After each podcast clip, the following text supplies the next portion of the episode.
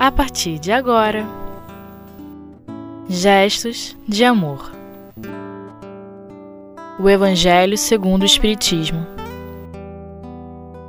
A Nova Era, segunda parte, com Luciane Araújo. Olá, meus irmãos. Nós vamos conversar um pouquinho acerca do capítulo 1 do Evangelho do Segundo Espiritismo. Capítulo 1 que trata da lei, não vim destruir a lei, onde Kardec dividiu em três partes. Primeiro ele vai falar para nós das três revelações: Moisés, Cristo e Espiritismo, depois da aliança da ciência com a religião, e na parte das instruções dos espíritos, os espíritos vão trazer mensagens para nós sobre a nova era. E o que, que seria essa nova era? É justamente esse período onde nós vamos ter que colocar a lei moral de Deus na prática, né?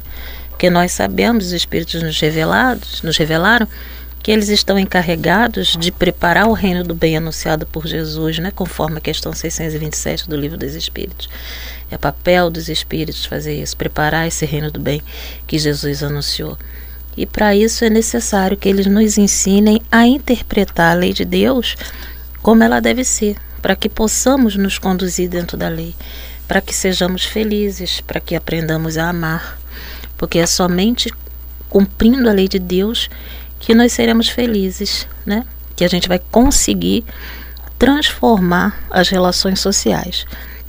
Então, Lá o nosso Fenelon, que nós vamos trabalhar o item 10, que é o segundo item das instruções do Espírito, o nosso irmão Fenelon, que esteve encarnado entre nós em 1651 aí, e desencarnou em 1715, né? ele foi escritor francês, né? E, vi, e quando ele estava encarnado, ele também trabalhou para essa, essa, apesar de ter nascido no meio aristocrático, ele, através de seus escritos, que ele foi um escritor também, ele já defendia essa melhora nas relações sociais. Então, nos diz lá nosso irmão Fênelon.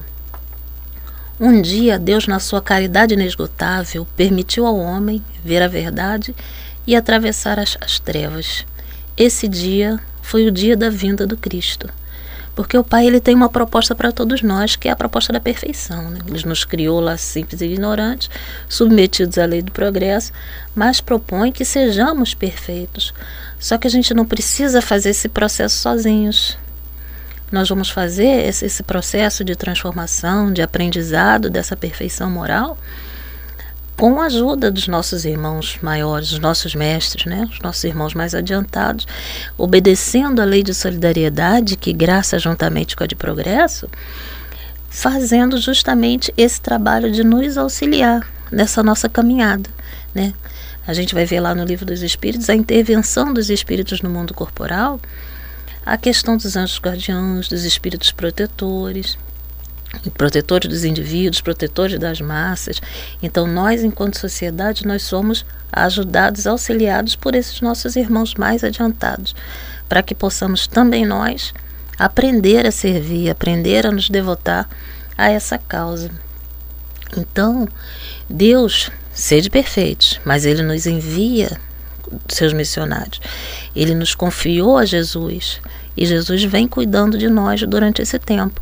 E veio pessoalmente aqui, encarnou na terra, encarnou entre a gente, justamente para nos ensinar o cumprimento da lei moral. Né? Porque nós já, já, estávamos numa fase em que nós já, já éramos capazes de aprender a amar. Só que nos diz lá Fenelon que depois da luz viva, as trevas voltaram. Por quê? Porque nós temos livre-arbítrio. Né?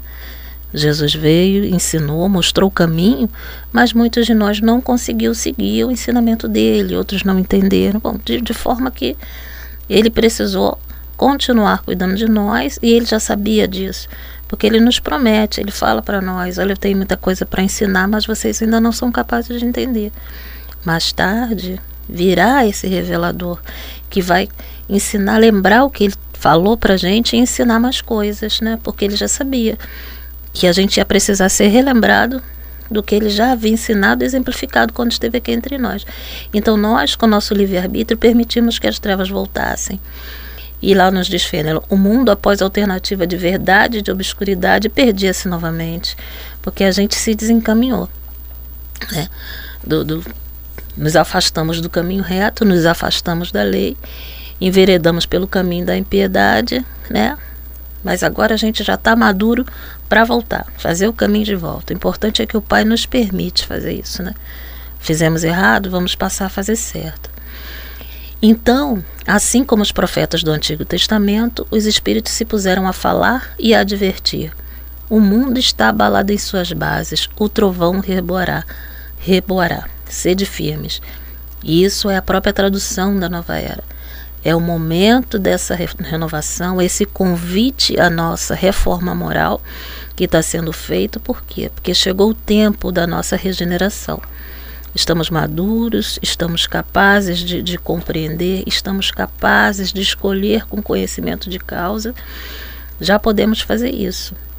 E a Terra chegou nesse momento de renovação. Então, se não renovarmos os nossos sentimentos, os nossos desejos, a nossa vontade de amar e de acertar, não poderemos ficar mais nela. É a hora da implementação desse reino que Jesus anunciou, né?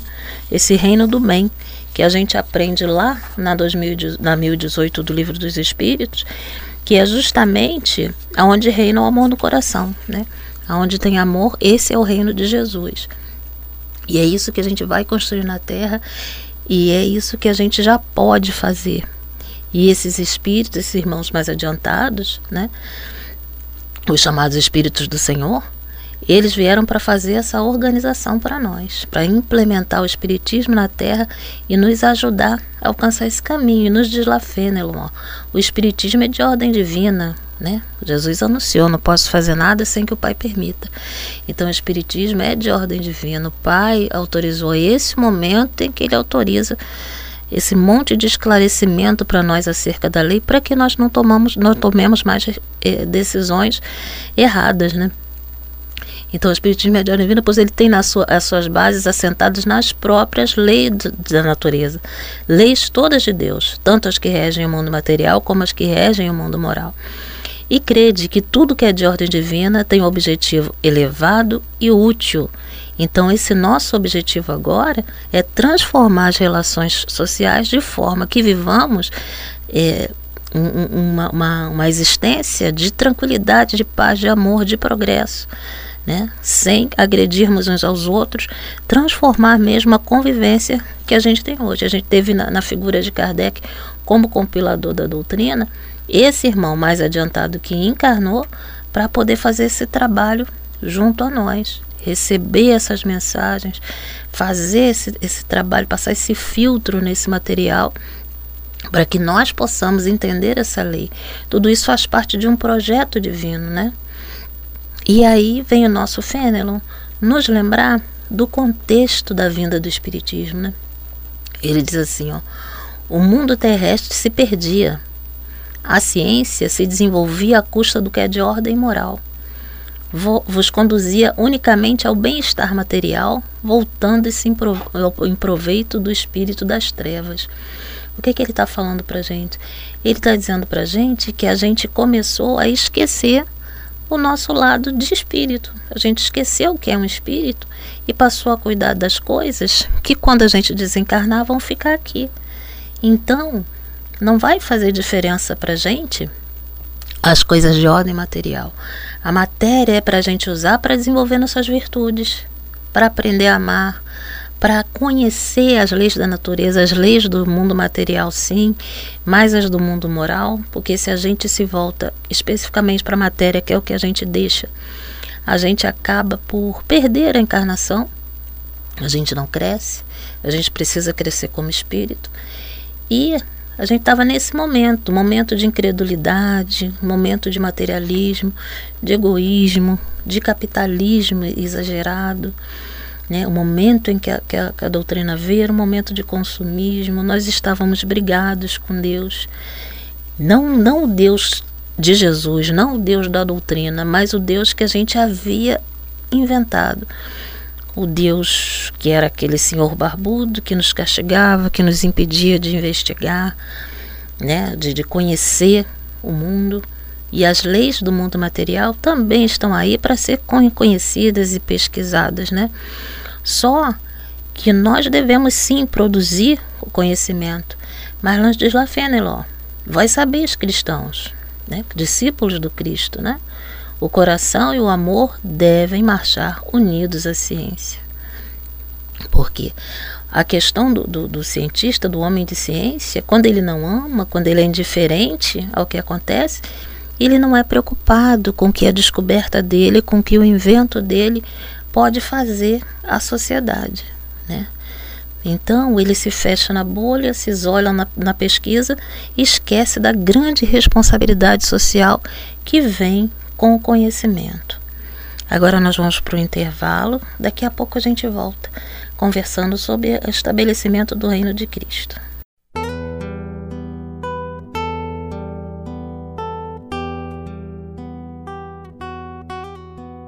Gestos de amor. O Evangelho segundo o Espiritismo. Então, meus irmãos, estamos de volta conversando hoje sobre o capítulo 1 do Evangelho do segundo Espiritismo, não vim destruir a lei. Estamos trabalhando aquela mensagem de Fêmelo, Instruções dos Espíritos, a instrução, o item número 10, é a segunda instrução dos Espíritos que a gente tem aqui. E ele dizia para nós na questão da ciência, né? Vamos desenvolver o conhecimento, sim, mas não para subjugar, né? Vamos desenvolver o, o, o, o subjugar o próximo, né? subjugar os povos, as pessoas. Vamos desenvolver o conhecimento para promover o progresso, progresso individual, progresso coletivo, porque o nosso interesse tem que ser justamente aprender a servir. E tudo que a gente tem de bom tem que ser usado em favor da coletividade, né? Mas a gente não acertou fazer isso. E nos diz lá o nosso Fênelo, o reino de Cristo é de nós, após 18 séculos, hoje são 21, né? e apesar de, do sangue de tantos mártires, ainda não chegou. Né? E era assim no século XVIII, ainda é assim, ainda não alcançamos esse reino de amor proposto por Jesus. Né? E quando a gente vai lá na 1018, na 1019, do Livro dos Espíritos, a gente vai ver que o reino, esse reino de amor que Jesus propõe para nós, ele vai sim ser estabelecido na terra. E nós podemos participar desse. É só a gente aprender a ser fraterno, né?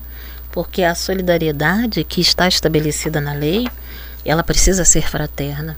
A gente não pode viver só pela força da lei, só como instrumento cego.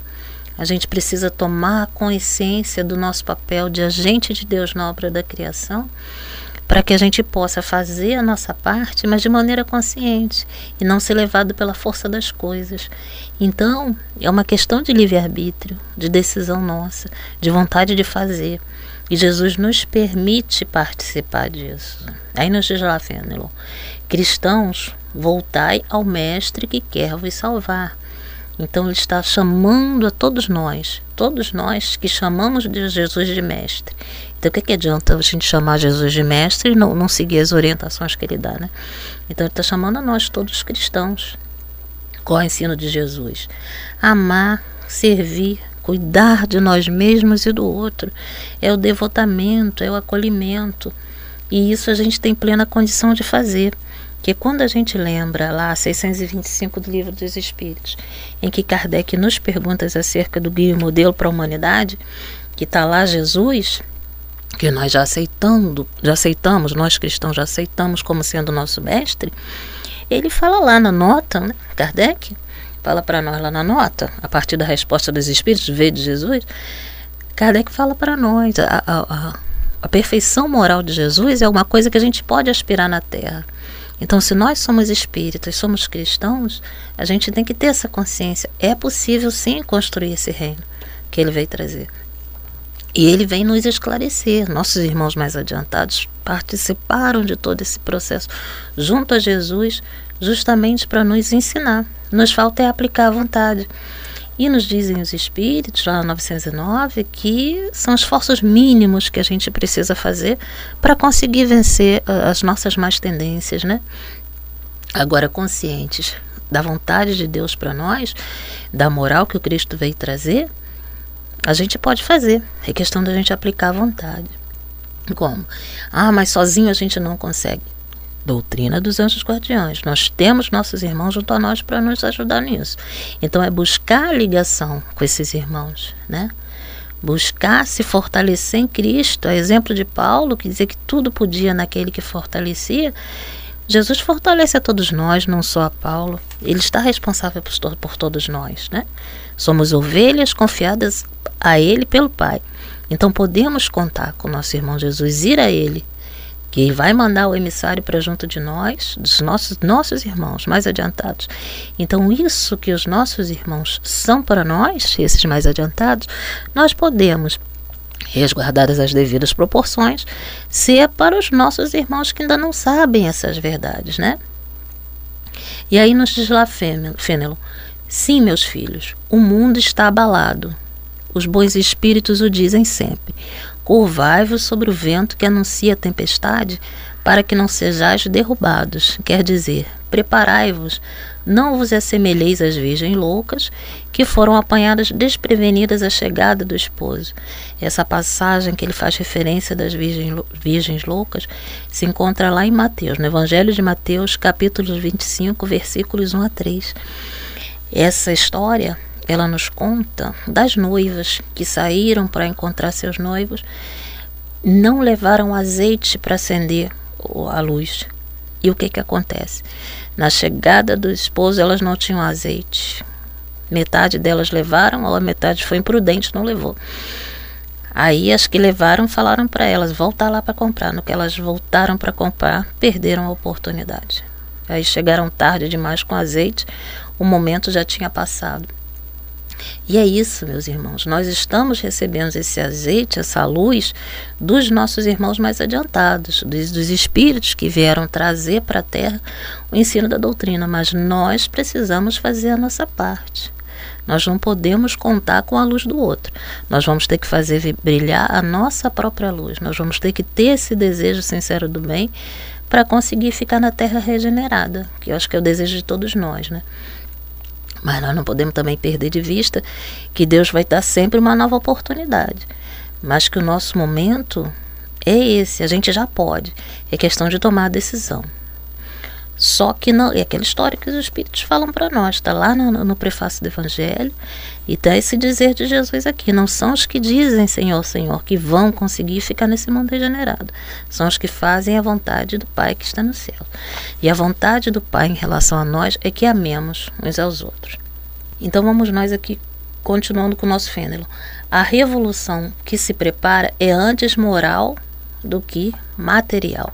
Então é o processo de educação, né, que nós como humanidade precisamos passar pela reforma dos valores morais, voltar à lei moral de Deus, nos conduzirmos de acordo com a lei de amor. É isso que vai nos fazer feliz. A submissão que é precisa ser consciente, nós, a nossa fé raciocinada, precisamos entender o que, que, por que, que nós amamos a Deus. Essa adesão precisa ser voluntária. E aí nós somos convidados aqui pelo nosso irmão, né, a ajudar nesse processo. Então nós vamos cuidar de nós sim, mas nós já podemos ajudar o outro. Agentes de Deus na obra da criação, não percamos isso de vista.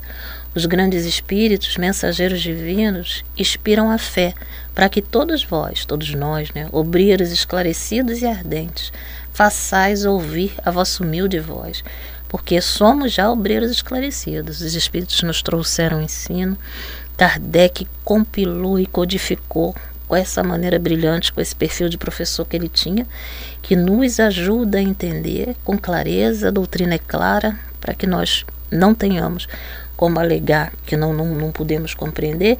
Então a nossa fé hoje, ela se torna inabalável. A nossa confiança na justiça de Deus não tem por que a gente ter dúvida mais sobre isso.